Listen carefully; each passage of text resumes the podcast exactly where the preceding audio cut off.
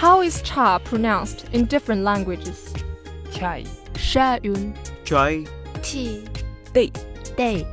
Have you realized that there are two distinct ways of pronouncing the word for the Chinese character cha? One sounds very much like cha from Mandarin, and the other sounds very much like de from coastal Fujian province. This phenomenon obviously reflects the place in which tea originated, China.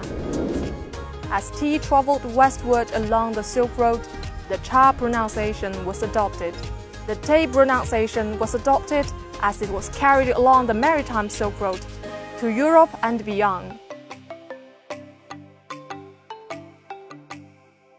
We are here in the village of Xiamei, at the foothills of the World Heritage Site Wuyi Mountain in Fujian Province. This place marks the starting point of the renowned Tea Road, stretching tens of thousands of miles. During the late Ming and early Qing dynasties, exquisite Wuyi rock tea set sail from here.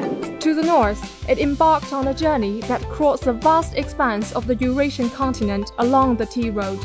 To the south, the tea arrived at the port of Fuzhou and ventured out to sea, traveling along the maritime Silk Road bound for distant shores. In this place, we can see the convergence of a village, a history, and a sprawling tea road. You can almost envision the bustling trade that once spanned both land and sea.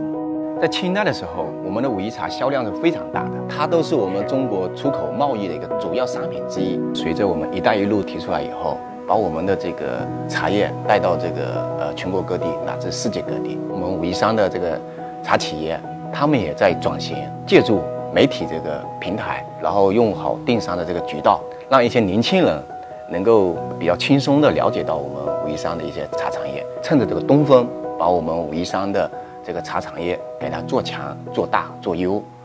In recent years, a wide array of new tea beverages has burst onto the scene, captivating the taste buds of many. In fact, innovative blends of both tea and coffee have become hugely popular in China. Coffee, an integral part of Western culture, has gradually found its way into China, winning over young people. This infusion of coffee culture has paved the way for a diverse range of coffees coming into the country. digitization is the next uh, step. We are also organizing our coffee makers into uh, associations so we can improve our marketing and project our good product to uh, markets like China. The Philippines is an early uh, supporter of the Belt and Road Initiative. We need badly um, infrastructure projects, agriculture projects, interconnectivity projects, and that's that falls into the BRI, uh, in, you know, uh, system. I think this is more one of the advantages in, in China that you are mostly doing uh, e-commerce, like commercial things on uh, online, and we are taking advantage of that possibility. Under the Belt and Road Initiative, infrastructure projects have sprung up across the world. In the autumn of 2013, China's President Xi Jinping proposed the Belt and Road Initiative, marking the beginning of a new era in international collaboration. 中国将继续推进高质量共建“一带一路”，加强同各国基础设施互联互通，加快建设绿色丝绸之路 和数字丝绸之路。 Here we stand at the port of Fuzhou, a key logistics hub that connects China's extensive railway and road networks to global maritime routes.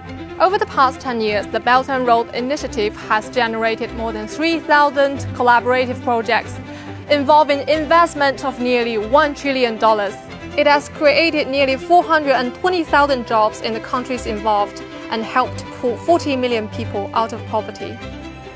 China has established the Silk Road e-commerce cooperation mechanism with 30 countries, and the cross-border e-commerce has covered all countries and regions involved in the initiative. Just as the tea trade connects countries, the Belt and Road Initiative has brought the world's products into China. The collaborative spirit of the Belt and Road Initiative transcends geographical distances, uniting diverse nations in a common vision and purpose. A decade has passed, and the development of infrastructure has laid a firm foundation for trade collaboration. The Belt and Road Initiative has begun to sow prosperity that will become more abundant. And many countries will benefit from it.